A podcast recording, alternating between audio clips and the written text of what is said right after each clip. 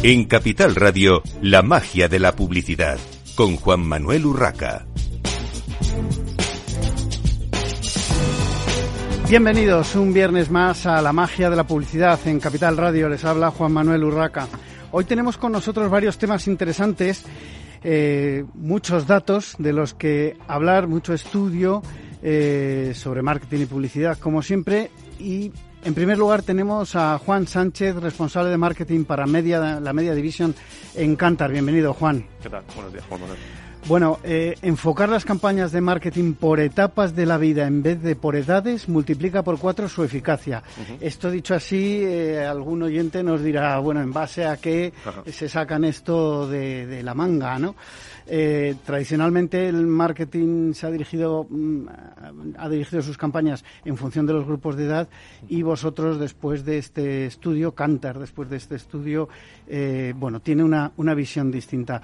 Eh, para empezar, Juan, cuéntanos cómo ha sido la muestra o el tipo de estudio para elaborar este informe. Pues la, la, información de este estudio procede de los datos de TGI de Cantar, que es nuestra encuesta sindicada que utilizamos a nivel, a nivel mundial. En concreto, el estudio ha sido elaborado con un par de fuentes diferentes, entre ellas TGI Global, eh, Global Quick View, eh, ah, que se trata de un estudio que se trata de un estudio global eh, que está presente en 35 países y, y cuenta con alrededor de las 87.000 encuestas online realizadas.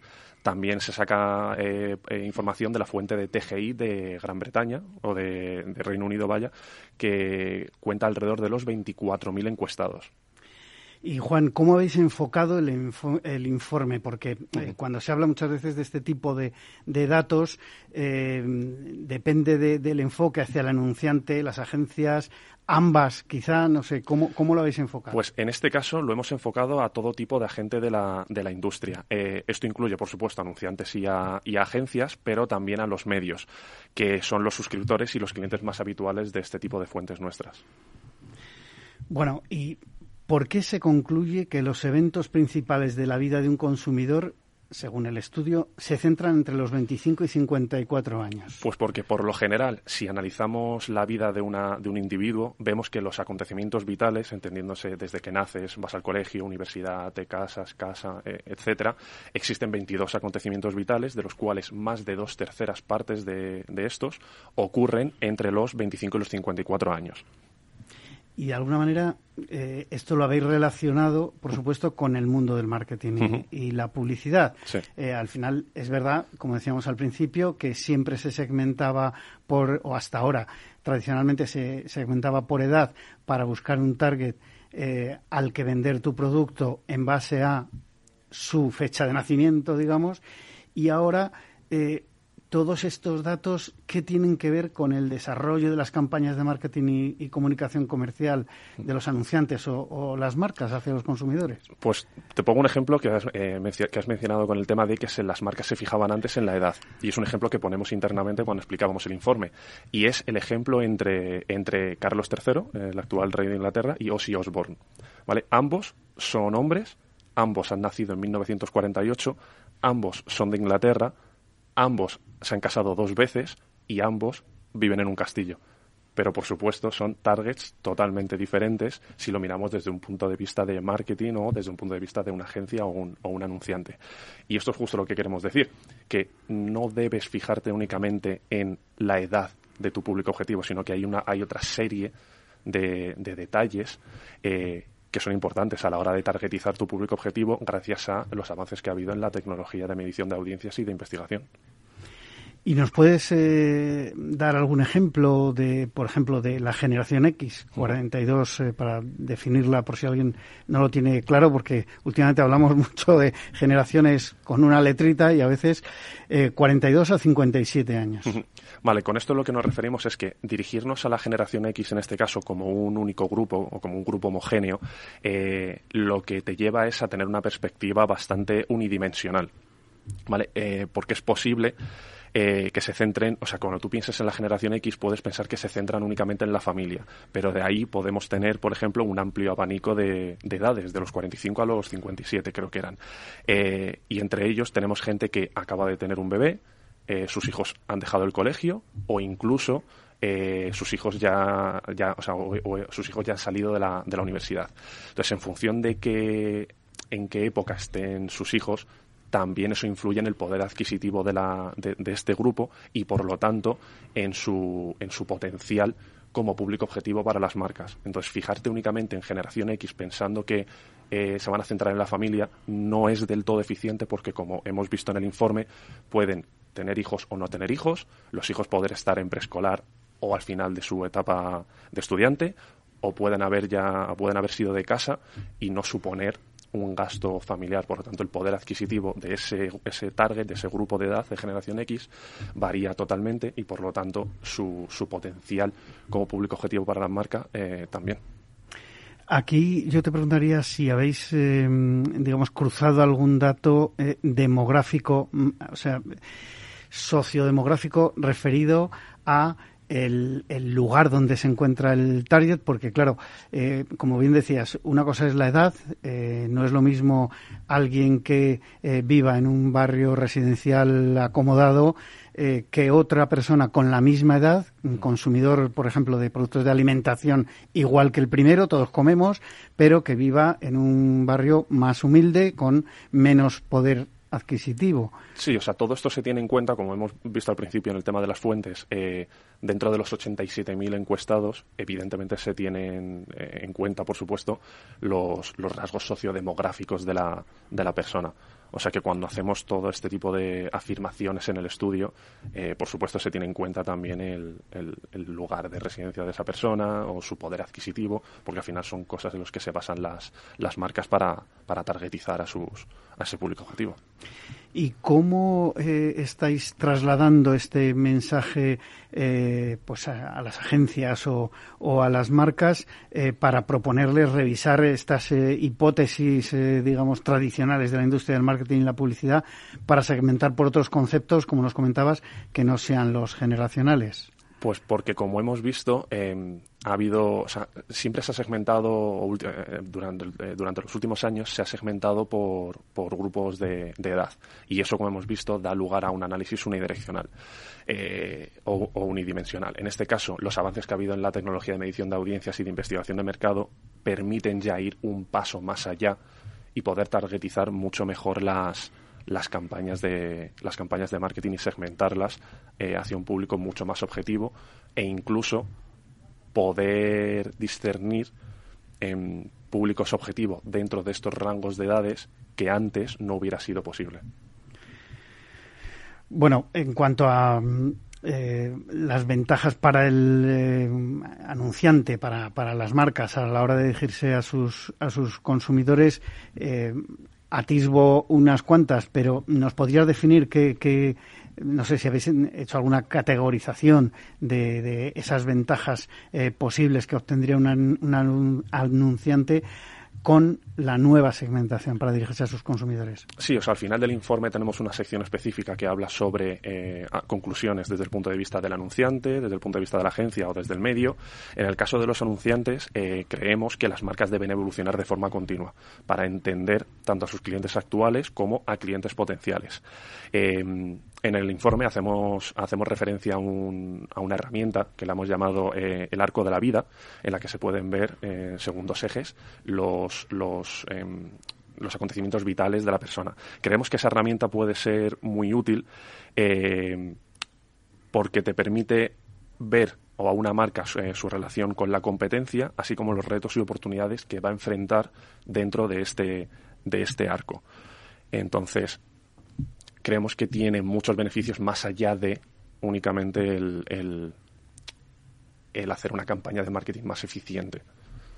No sé si nos puedes eh, desgranar un poquito este, este arco de la vida eh, qué, partes o qué fases eh, principales destacaríais eh, en base a los datos del estudio? Pues como hemos dicho, principalmente eh, dentro del arco las edades de 25 a 54, que es donde hemos visto que se, se agrupan la mayor parte de los acontecimientos vitales que, que, pueden ser de, importante, de importancia, pueden ser relevantes para una marca tener en cuenta de cara a su público objetivo.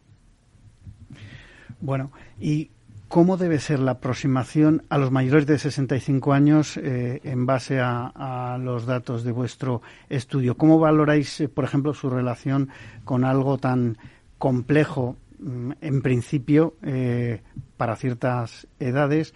O, cierto nivel, por ejemplo, de, estudios y demás de, población con la tecnología. Pues esto justo lo veníamos hablando esta mañana mi compañera Rosana y yo sobre eh, justo este perfil de, edad, el de gente de 65 o más. Y, lo que hemos visto es que al final hay un abanico muy amplio porque ahora mismo tenemos gente de mayores de 65 que eh, la adopción de la tecnología la tienen muy en ellos, saben usar perfectamente WhatsApp, saben mandar audios, tienen redes sociales, por supuesto las redes sociales que la gente de ese target suele usar suele ser más Facebook que otro tipo de que otro tipo de plataformas.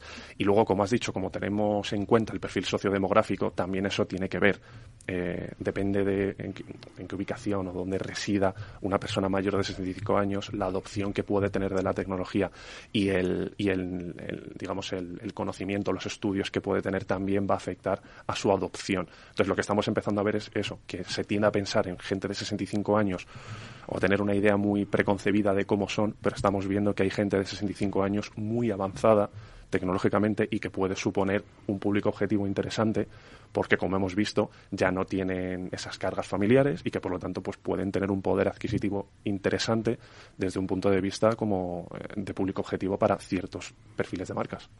De hecho, además, eh, en este rango de edad, que es un poco el límite de cuando empezó, digamos, a despuntar la tecnología, los ordenadores y luego ya el resto de, aparatos tecnológicos que, ya llevamos todos encima, eh, hay, hay, digamos, puede haber muchas diferencias y cada año que pase, eh, los de 65 no son los mismos que los de hace cinco años con 65 años, evidentemente. Y, por supuesto, los que, los que tendremos 65 en 10, 15, 20 años no seremos para nada los mismos que los que son ahora ni los que fueron hace, hace 10 años. Entonces, la, yo creo que con el paso de los tiempos, este, este target eh, se puede empezar a convertir más en un público objetivo para ciertas marcas por pues por esto que hemos comentado principalmente, por adopción de la tecnología y por también un poco el, no sé, la idea que se tiene ¿no? de, de, tener los 65 años ahora con hace 20 años. No tiene nada que ver el perfil. Juan, para ir terminando, eh, al principio decíamos que el enfocar las campañas de marketing eh, por etapas en lugar de por edades eh, multiplica por cuatro su, su eficacia. ¿Cómo habéis obtenido este dato tan concreto, digamos? pues eh, hemos tomado algunos ejemplos de diferentes eventos que hay, que hay en la vida, de comportamientos o hitos que vemos que dan lugar a una mayor eficacia en la campaña. Eh, un ejemplo de ello está extraído de, del informe y habla sobre productos infantiles eh, en aquellas personas que tienen hijos y vemos que se estaba perdiendo una parte de, esta audiencia. Entonces, por ejemplo, si queremos targetizar a aquello, aquel público objetivo, a aquel target que ha tenido un hijo en los 12 últimos meses, vemos que esa campaña multiplica por cuatro la, eficiencia. Bueno, interesante. Una última pregunta muy, muy rápida. ¿Qué opinión tienes respecto al anuncio de ayer de, de Netflix sobre el incluir publicidad en la plataforma? Pues nosotros aquí como eh, Cantar en España somos el medidor oficial, somos el currency dentro del mercado de la, de la televisión. Em, el miércoles pasado se anunció que eh, Netflix eh, iba a formar parte del BARP, que es el sistema de medición oficial del Reino Unido, que cuenta con la tecnología de Cantar. creemos que es un avance que una empresa tan grande, un gigante como Netflix, quiera ser medido por un, por un tercero y que cuente con una medición transparente, independiente, auditada. Y creemos que va a ser un paso para, para, para lo siguiente. Sabemos que Disney va a anunciar próximamente también su versión eh, con publicidad. Eh, Apple también empieza a haber rumores de que sus directivos se llevan reuniendo un tiempo para sacar también una versión suya con publicidad. Entonces creemos que es muy bueno para la, para la, para la industria. Eh, evidentemente se trata de un tema de saturación del mercado y de buscar nuevas fuentes de ingresos. Aquí en España, Cantar, estamos preparados para, tenemos la tecnología ya para medir este tipo de, consumo. Eh, lo único que necesitamos es que haya un consenso en el mercado para poder empezar a dar este dato que agencias anunciantes y medios nos, piden. Pues eh, muchísimas gracias, eh, Juan Sánchez, responsable de marketing para Media División en Cantar, por haber estado en esta mañana de viernes en este maravilloso estudio de directo de Capital Radio. Nosotros continuamos eh, ahora con Fernando Montañés, responsable del estudio AMES, que bueno publicó sus datos hace unos días de la mano de la Asociación de Marketing de España. Bienvenido, Fernando. Buenos días, Juan Manuel. ¿Qué tal? Bueno, eh, coméntanos, ¿cómo se obtienen los datos de este estudio AMES? Mm, bueno, AMEX es desde sus comienzos, hace ya 12 años, en 2010, un estudio de estudios, ¿no? O sea, que realmente lo que hace es recopilar toda la información posible de otros estudios de empresas como, bueno, pues el que a Cantar, por supuesto, colabora muchísimo con ello, que nos facilitan los datos eh, y fuentes oficiales como el INE, eh, CIS, etcétera, y lo que hacemos es, a través de ello, una metodología, intentar establecer la inversión de marketing que hay en España. Es algo que no se hace en ningún otro país, o sea, que tengamos referencias. Hay un estudio mm, no, no similar, pero también en Inglaterra, más fijado en la publicidad, pero bueno, básicamente lo que estamos hablando es eso, es un estudio que trata de recopilar toda la información disponible en el mercado y valorar lo que es la inversión real en marketing en España. Y Fernando, ¿cómo ha sido, según eh, los datos que se han obtenido en el estudio AMES, cómo ha sido la inversión en marketing en España en 2021? ¿Qué, datos se, han dado? Pues bueno, eh, después de la debacle que hubo en el 2020, lógicamente por una, una caída del veintitantos por ciento de la inversión provocada por el parón brutal de la COVID-19, el 2021 pues no estuvo tampoco eh, exenta de inestabilidades, ¿no? Si recordamos muy rápidamente, pues nos llegó la filomena al principio, tuvimos cuatro oleadas de la COVID, aunque avanzaba la, la vacunación y no tuvimos que confinarnos, pero hubo varias oleadas. Eh, la inflación creció más que en los últimos 29 años, acabó en un 6,7. ¿Qué pasa? Que ha seguido creciendo en este año todavía más, ¿no? O sea que Luego hubo un gran problema logístico y de suministros que, por ejemplo, paralizó las ventas de automóviles, ¿no? O sea que, bueno, pues con todo esto la inversión eh, se recuperó desde el año 2020 y creció un 7,2%. Eh, llegó a los 28.277 millones de euros. Claro, eh, después de una caída del veintitantos, una recuperación del 7, pues es realmente es bastante más baja, ¿no? O sea, estamos muy lejos todavía de la inversión que hubo en el 2019, pero bueno, pues dentro de eso no fue negativo del todo, ¿no? y eh, Fernando, ¿cómo ha sido a grandes rasgos el reparto de la inversión total en marketing en cuanto a publicidad, comunicación, promoción, mm. etcétera? Tenemos cinco grandes, o sea, el estudio AMES contempla cinco grandes apartados, ¿no? Sin duda el mayor es el de la publicidad, comunicación y promoción, ¿no? O sea, que supone casi un 60% de lo que se contempla en el estudio, ¿no? O sea, que y eso es lo que mejor comportamiento tuvo, creció casi un 14% respecto al año anterior, ¿no? O sea, bajó muchísimo en el año 2020 y se recuperó bastante bien sobre todo, pues bueno, claro, teníamos medios como exterior que estuvo tres meses totalmente parado, ¿no? O el cine, ¿no? Incluso. Entonces, pues bueno, ese es el mejor comportamiento, ¿no? La, la publicidad, y ya digo, es un 60% del total.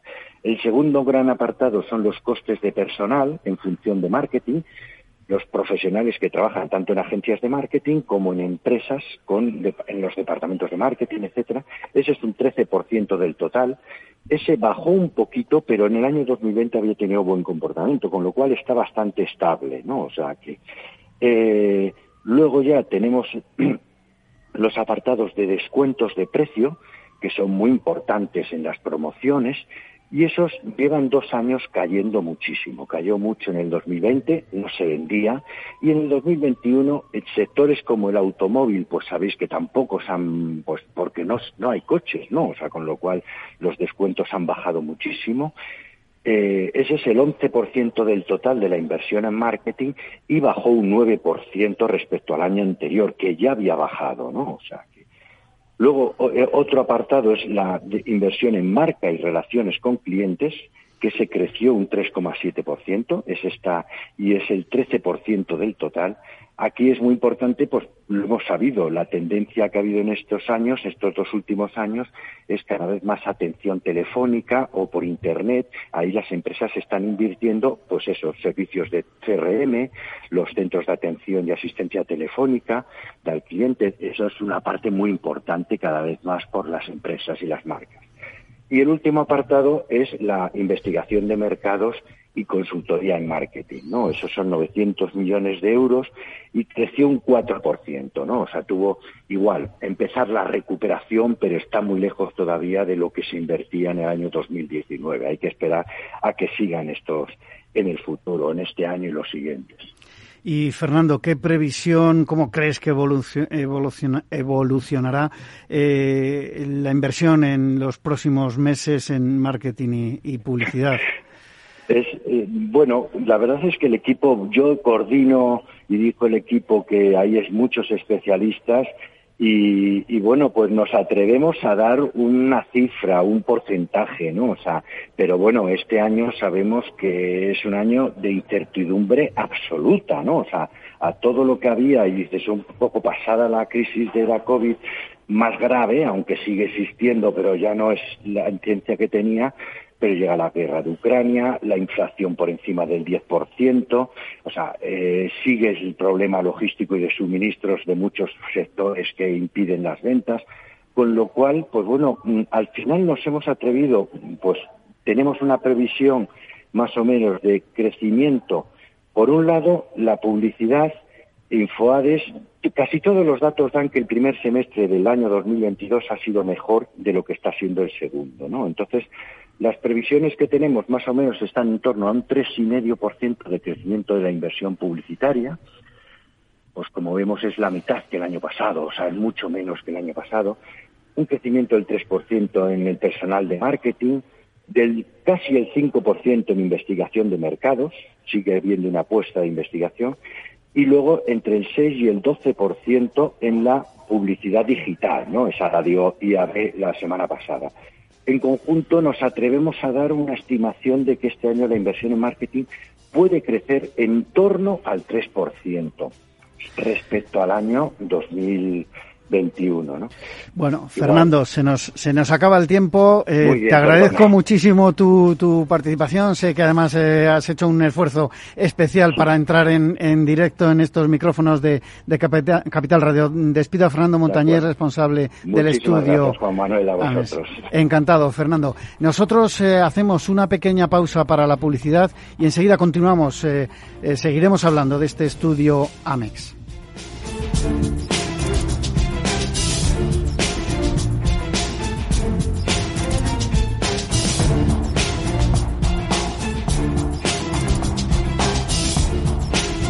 La magia de la publicidad con Juan Manuel Urraca.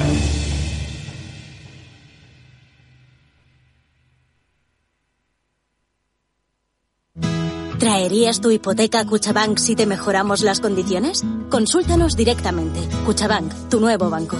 Más info en cuchabank.es. Escuchad, una vida más sana es posible. ¿Culpa? Fuera. Más madres que dediquen tiempo a cuidarse. Azúcar? Fuera. Saboreemos la vida. Ser activistas es nuestra mejor forma de ser. Ahora tu seguro de salud con un 36% de descuento. Infórmate en el 974 88 0071 o en dkv.es barra activistas. DKV.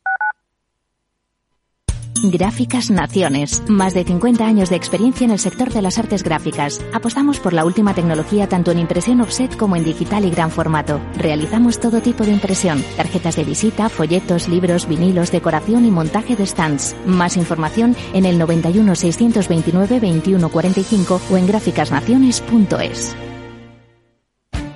Esto te estás perdiendo si no escuchas a Rocío Arbiza en Mercado Abierto. Eduardo Martínez, cofundador de la FinTech Tokio.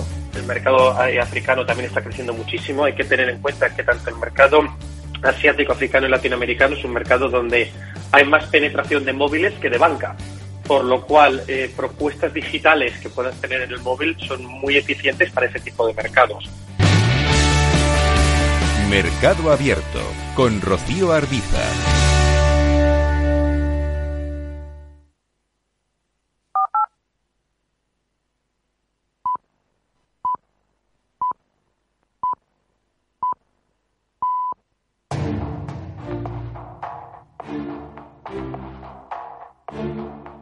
La magia de la publicidad con Juan Manuel Urraca. Continuamos en esta mañana de viernes en la magia de la publicidad en Capital Radio, hablando de ese estudio AMEX de la Asociación de Marketing de España y otras eh, compañías. Eh, para ello tenemos eh, también ahora, después de haber estado, de haber tenido al teléfono a Fernando Montañés, tenemos a Pedro Villa, director de procesos y sistemas de Infoadex. Bienvenido, Pedro.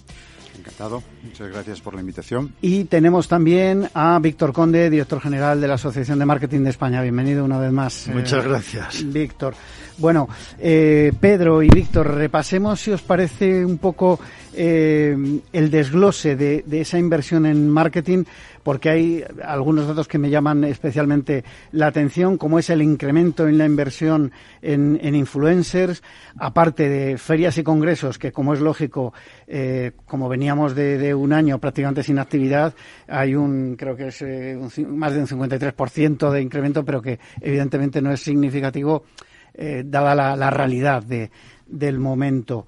Eh, Pedro, mm, cuéntanos un poco de, estas, por ejemplo, el tema de los influencers, que ha tenido un incremento importante. Eh, lo hablábamos precisamente ahora esperando, lo hablábamos Víctor y yo, eh, realmente todo lo que tiene que ver con el entorno digital, la comercialización de, publicidad eh, en todo lo que es el mundo digital, tiene un, crecimiento, un auge muy, muy importante.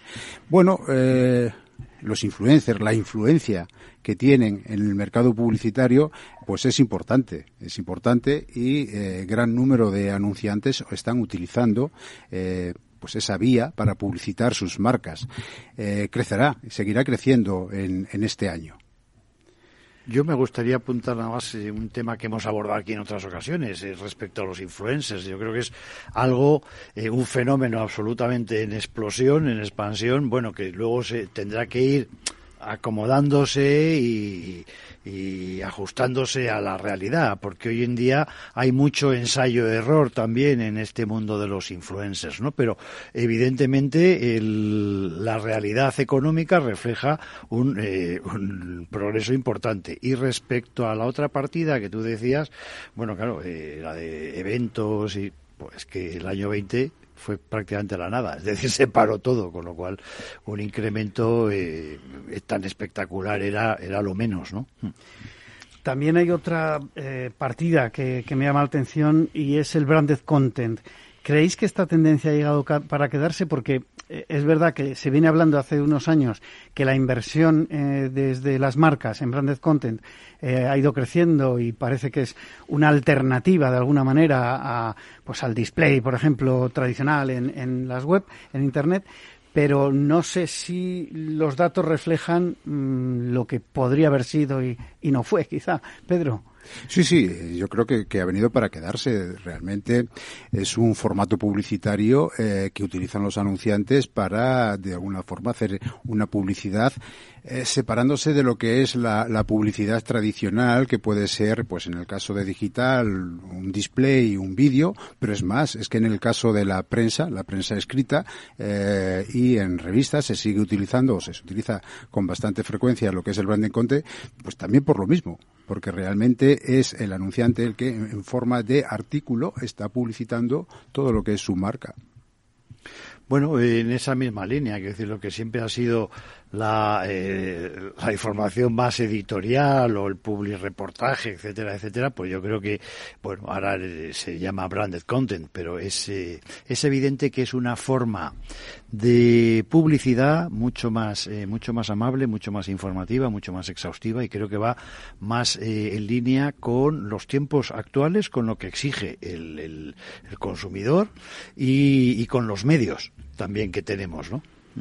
Los medios nos vamos adaptando también, ¿no? a esas necesidades de las marcas y, a no recargar, eh, digamos, demasiado a, nuestros oyentes, en este caso, mm. lectores o, audiencia. Sí, porque los formatos, los formatos publicitarios clásicos, pues bueno, cada vez son más, eh, más rupturistas, ¿no? Se, ven como más rupturistas, más, más invasivos de alguna manera. Entonces eso, pues tiene un cierto, una cierta prevención. Sí. Aquí eh, os eh, incluiría una pregunta. Eh, hay una parte del mundo digital que ha crecido muchísimo y esto sí que también ha, venido para quedarse, que es el vídeo. Que al final el vídeo puede ser un spot más o menos clásico. se está trabajando mucho y muy bien por algunas marcas el branded content en formato vídeo. Eh, ¿Cómo veis la evolución de esto? Porque yo creo que tiene todavía mucho recorrido. Tiene, tiene recorrido, porque además es, un formato que puedes utilizar indistintamente eh, en más de un medio. Eh, es más, y tienes, tienes razón, lo que es el formato tradicional tipo display en el mundo digital está en declive. Como inversión publicitaria está en declive. sin embargo, el vídeo no. El vídeo sigue creciendo. No sé, ¿quieres apuntar algo, Víctor? Nada, nada, nada, que añadir. Cambiemos entonces de, tema porque yo creo que aquí hay una parte importante y ya que tenemos a, Pedro, eh, la investigación de, mercados, algo de lo que se habla mucho, que es necesario además para conocer al, al consumidor. Bajo mi punto de vista, esto es una opinión personal, no ha crecido al ritmo del sector eh, ha crecido un 4%. No, no sé cómo lo veis eh, desde, pues, eh, desde una empresa como Infoadex, Pedro, este dato. ¿A qué creéis que se debe el que no haya crecido más? Bueno, aquí se produce una, una dicotomía. por ejemplo, cuando, cuando mm, esta investigación de mercado lo hace el mundo de la agencia de medios, yo te diría que ahí sí crece. Crece la cantidad de trabajo, no te digo el negocio, no la inversión. No la inversión, porque realmente lo que está ocurriendo en época de crisis es que eh, los anunciantes piden saber, investigar, investigar, investigar, para tomar decisiones. Es cierto que como esto lo hacen con su agencia de medios, en estos casos, pues es verdad que no tengo claro si eso supone negocio para la agencia de medios. Eh, luego, en época de crisis, todas las empresas al final tratan de acotar gastos y dentro del sector publicitario es una tradición. Eh, una tradición que eh, con la que el sector publicitario no está de acuerdo y yo tampoco. Eh, en época de, crisis mm, yo creo que tienes que seguir empujando al consumo.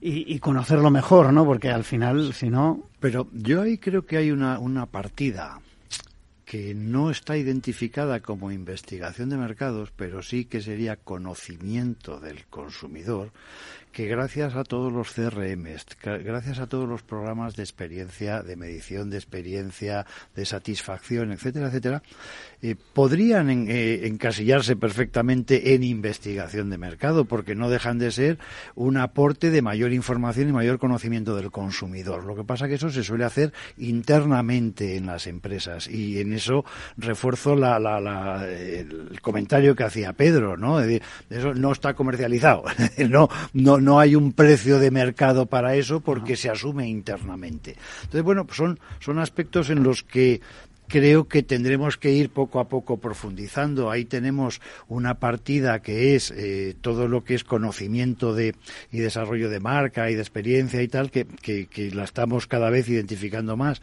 en este estudio AMES y que, bueno, pues que tiene un desarrollo. Y yo creo que mm, tendremos que ir viéndolo cada vez con menos eh, eh, con menos fronteras entre una cosa y otra. Es decir, si hablamos de eh, marketing 360, también tenemos que hablar de conocimiento 360 y establecer departamentos estancos cada vez es más complicado, ¿no? Bueno, hablando de inversión en marketing y publicidad, lógicamente tenemos que hablar del marketing digital. Pedro, ¿cómo está la inversión en, en este tipo de, medios eh, respecto a la inversión total. En cuanto a lo que es inversión publicitaria, claramente eh, el mundo digital hoy por hoy ya es el primer medio entorno que más eh, publicidad recibe, que más negocio publicitario recibe y que estimamos que este año crecerá, lógicamente crecerá como decía antes, salvo lo que es el entorno tradicional, display, que está sufriendo más, el resto de componentes están creciendo. Redes sociales crece de forma importante, todo lo que son search, buscadores sigue creciendo y la parte de website crece, eh, quizás en menor medida, eh, pero, pero sigue creciendo. Cualquier entorno que tenga que ver con el mundo digital eh, está creciendo. hablábamos antes del tema de los eSports. Los eSports mueven y no, no sabemos, de momento no lo tenemos cuantificados, pero mueven una cantidad ingente de negocio a nivel de publicidad. Sí, cada vez más, además, cada vez, eh, más. más, patrocinios por un lado o más eh, publicidad eh, pues integrada, insertada de alguna manera en, todo el entorno de, de los eSports. me llamaba la atención el dato de que el 58,6% del total en medios convencionales es inversión digital. O sea, está claro que los medios convencionales cada vez más digitalizados, por lo menos en cuanto a recepción de, este tipo de Sí, eh, lo que, ocurre es que utilizamos el término digital eh, para referirnos a lo que antiguamente se denominaba Internet. Pero la televisión ya es digital. Exterior tiene un componente digital muy importante con todas las pantallas, soportes digitalizados. Eh, los diarios, bien, sigue habiendo diarios en papel, pero su mayor parte de ingresos viene ya por el entorno digital. O sea que es que ya todo es digital prácticamente, casi todo es digital. El cine es digital. Ya no hay bobinas eh, en los cines. es digital. Cambiaron de las bobinas a los discos duros, que yo solo lo viví, los primeros proyectores en los que se pinchaba un disco duro, que allí iba la película precintada y tal, y ya ni eso. es todo, es todo digital. Eh, nos quedan eh, tres minutos. ¿Cómo creéis que evolucionará la inversión en los próximos meses? ya sé que es casi sacar una bola de cristal, pero mm. tal como están las cosas, una opinión rápida, Víctor. Bueno, pues mira, Mira, nosotros el otro día lo que aportábamos dentro de este estudio es una previsión en torno a que pueda cerrar 2022 en torno al 3% de crecimiento de lo que es la inversión en marketing, lo cual significa una ralentización importante en este segundo semestre frente al primero y mm, bueno pues eh, pues veremos a ver porque mm, bueno lo, comentábamos también el otro día. Eh, lo decía Pedro es decir tenemos un mundial de fútbol que que se va a retransmitir en una televisión que es pública, que en teoría no admite eh, publicidad y eso pues va a detraer probablemente presupuesto publicitario si el escenario de retransmisión o la cadena fuesen otras. En fin, es un poco de, de, lío y de incertidumbre, con lo cual eh, yo creo que es de las situaciones quizá más arriesgadas o más atrevidas el poder pronunciarse respecto a qué va a pasar de aquí a de, aquí a, que se cierre el año, ¿no? Pedro. Sí, sí, totalmente de acuerdo. Eh, de hecho, lo que queda de este trimestre, eh, el único acontecimiento positivo que se puede producir es el, mundial y como decía Víctor este negocio publicitario que va a generar pues entre que hay muchos partidos que se juegan por la mañana en horario que no es prime time eh, pues eso creo que retrae lo que pueda ser la inversión y luego está el, el, hecho de que lo va a retransmitir televisión española bueno eh, entiendo que, sabéis que está He denunciado en el, mercado de la competencia, porque en teoría, como decía Víctor, televisión española no puede emitir, emitir publicidad. Pero es que llevamos un año 2022 que no hay ningún acontecimiento que sea positivo. O sea, eh, lo comparamos con 2021 y todo lo que ocurrió en el 2021 con las sucesivas, la pandemia, las sucesivas, eh, eh, bueno, problemas que hubo sanitarios. Eh, ¿Y 2022 qué ha ocurrido? Hemos empezado el año con una guerra, con una inflación desbordada, con un problema, eh, una crisis importante a nivel de energía, se va a producir una crisis de consumo. De hecho, mm, leía hace unos días que el consumo de carburantes ha bajado en España un 4%. No hay nada positivo. Es cierto, bueno, ahora llega el, periodo navideño y eso activará un poco eh, la inversión publicitaria, pero como todos los años. Todos los años hay periodo, hay periodo eh, navideño no, no va a haber ese empujón de un acontecimiento como, como comentabais el otro día hablando con algunos directores de marketing del sector de, electrónica de consumo, los que venden televisiones, para ser claros y directos, eh, les han, entre comillas, fastidiado un medio mm, tan tradicional y tan potente para ellos como es la televisión, porque no se van a poder anunciar. Ah, veremos qué, qué, pasa, qué hace, eh, cómo juega sus bazas Televisión Española poniendo algún patrocinio cultural por ahí eh, denunciable o no, eh, lo harán, pero me refiero que, que quita muchísimas posibilidades y al final eh, el sector del marketing y la publicidad, lo hemos comentado muchas veces, mueve mucho dinero este, en este país y muchos empleos. Que es que a veces se habla de la publicidad como si fuese algo, bueno, muy menor mm. y, y, en España mueve muchísimos empleos. Una última pregunta muy rápida por, por una noticia que, que acaba de salir prácticamente, que es el tema de que Netflix reconoce que va a eh, meter publicidad en su plataforma. ¿Cómo veis este movimiento, Pedro? Pues eh, positivo, si genera más negocio publicitario, nosotros que vivimos de este negocio, positivo. Hay que ver cómo lo hace, hay que ver, nosotros como empresa Infoades está ya viendo la posibilidad de cómo hacer el control de esa, eh, de esa actividad publicitaria.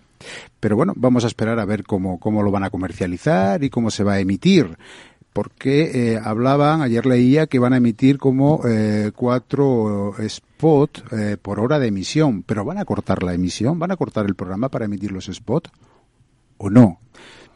Eh, tenemos que, verlo. hay que verlo, hay que verlo. Hay que ver cómo, cómo se va a hacer, sí, porque también hablaban de un catálogo reducido eh, para eh, los que aprovechen ese descuento en la cuota y, y, o sea, si te quitan contenido y además te meten publicidad, no sé hasta qué punto sale rentable pagar mm, tres euros menos. No lo sé, esto ya es una cuestión que veremos y seguramente debatiremos en, mm. en, unos meses.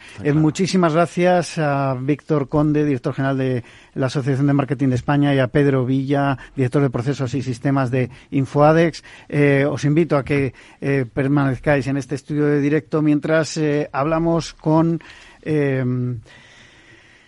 Paco Martínez, responsable de la unidad de negocio Finance and Capital Markets de Scalian, y con Richard Benjamins, autor del libro A Data Driven Company de Lead Editorial. Bienvenidos los dos. Muchas gracias. Ah, buenos días. Bueno, eh, Paco, mm, Scalian ha prologado este eh, libro a Data Driven Company 21 claves para crear valor a través de los datos y la inteligencia artificial. Eh, ¿cómo, ha sido esta, esta colaboración?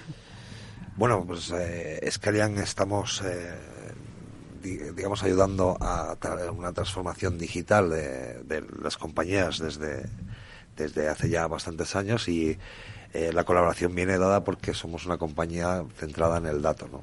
Ahora la transformación digital viene por la captura, eh, búsqueda, organización y explotación de los datos de, de las compañías. ¿no?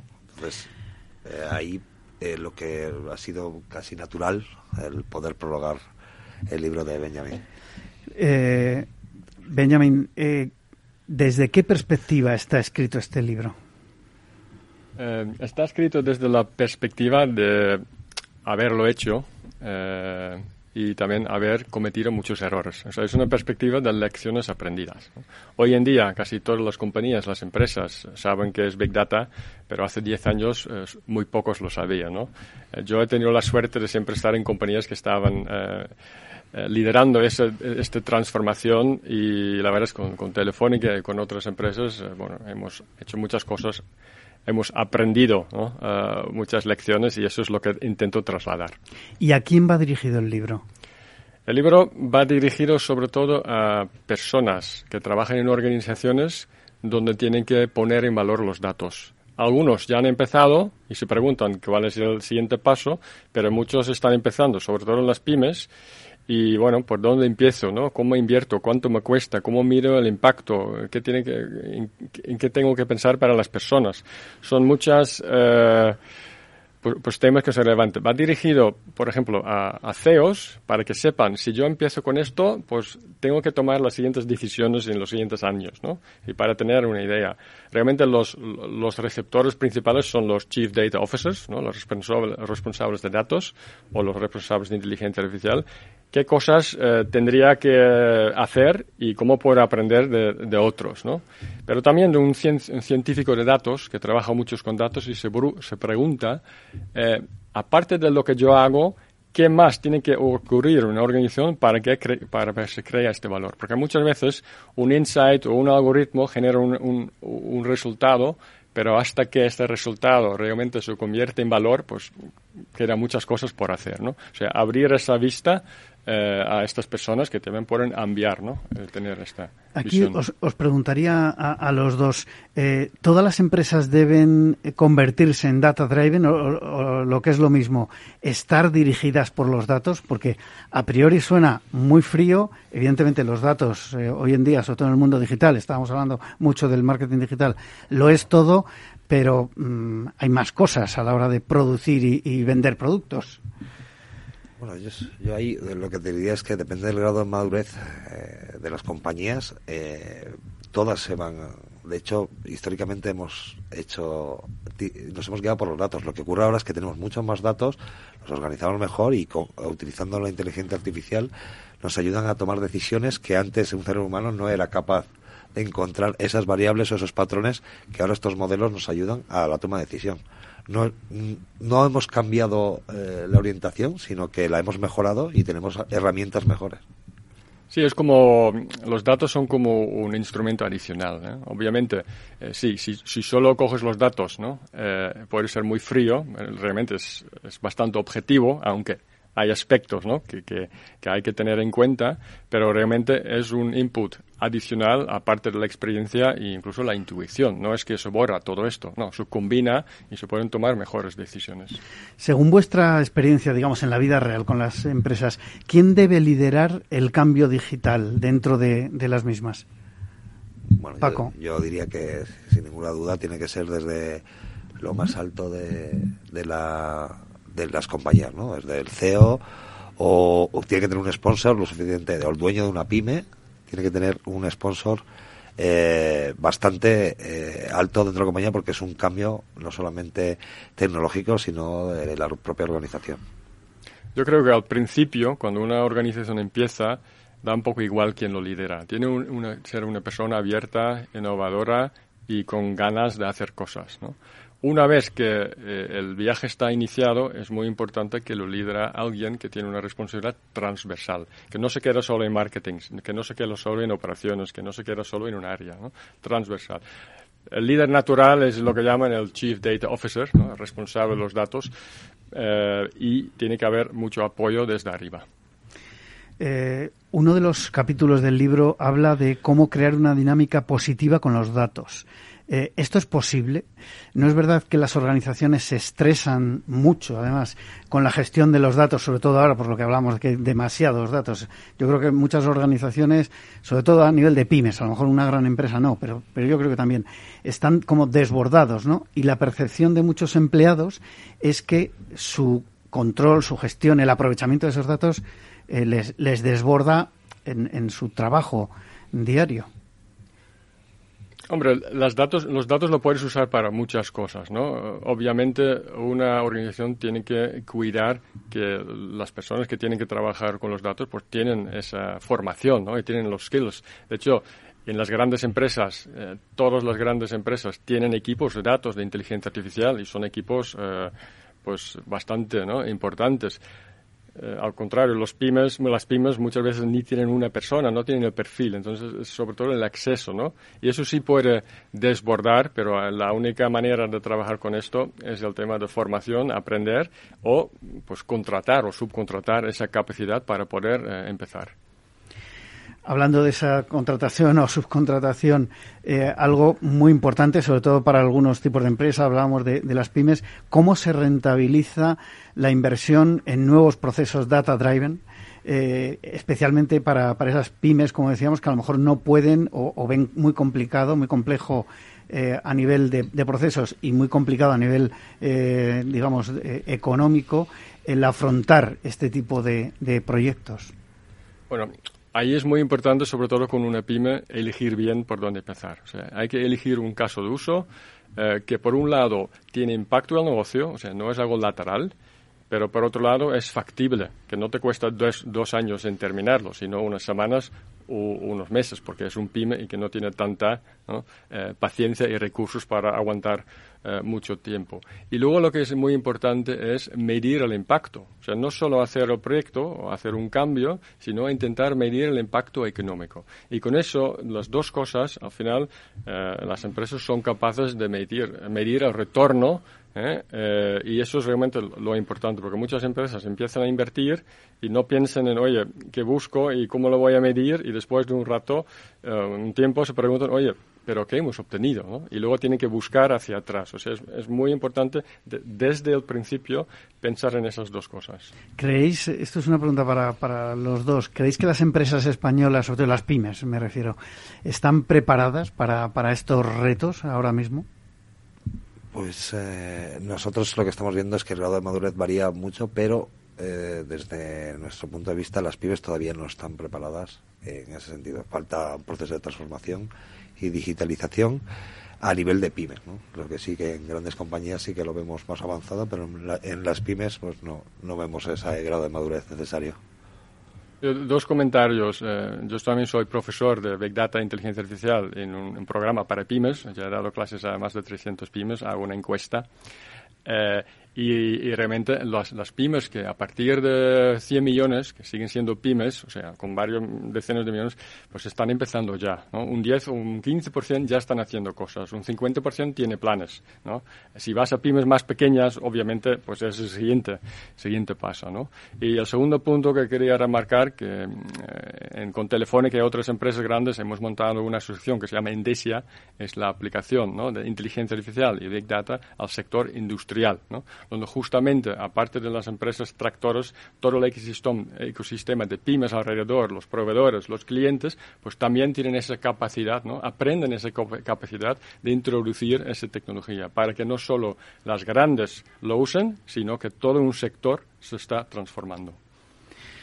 Bueno, eh, Última pregunta, casi más para, para Paco. Eh, en vuestro día a día, ¿qué es lo que más os piden las empresas para llegar a, manejar estos datos? 20 mm, segundos. Mm, bueno, como te comentaba, depende del grado de madurez que tengan las empresas. Lo que solemos hacer y lo que más eh, nos piden es pues una prueba de concepto, encontrar ese caso de uso que comentaba Richard, y una prueba de concepto para ver algo rápido y poder valorar si, si van en el buen camino, es el, caso de uso que ellos necesitaban.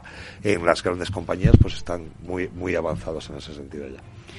Muy bien, pues eh, muchísimas gracias a Paco Martínez eh, de Scalian y a Richard Benjamins, autor del libro A Data Driven Company, por estar en esta mañana de viernes en la magia de la publicidad en Capital Radio con nosotros. A todos ustedes les espero el próximo viernes. Se despide Juan Manuel Urraca.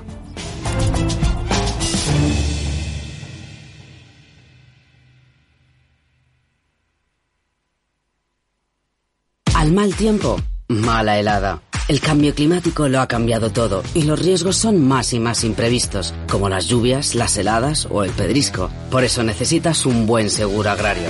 Contrata tu seguro de uva de vino, ahora con 10 puntos porcentuales más de subvención.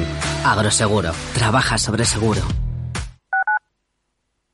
Disfruta de la mejor cocina gallega en Montes de Galicia. Todo un clásico moderno en el barrio de Salamanca. Disfruta de la variada dieta atlántica, de las mejores carnes y pescados tratados con respeto y transparencia y regados con una de las mejores bodegas de la zona. En grupo, en familia o en pareja, Montes de Galicia te ofrece el espacio perfecto en cada ocasión. ¿Sabes cuál es el mejor dial para escuchar Capital Radio?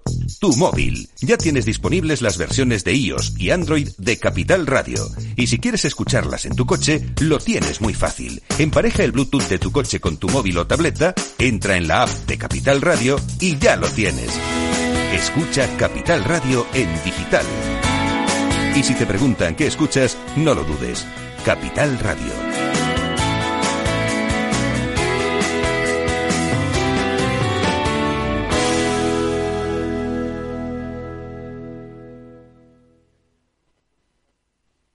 Esto te estás perdiendo si no escuchas a Luis Vicente Muñoz en Capital, La Bolsa y la Vida.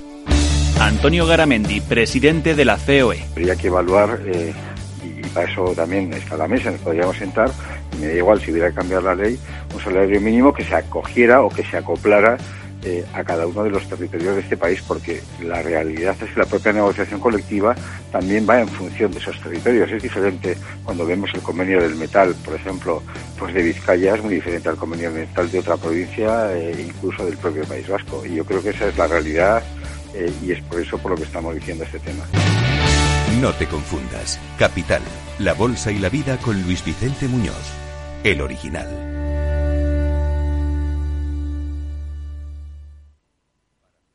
Capital Radio, la genuina radio económica.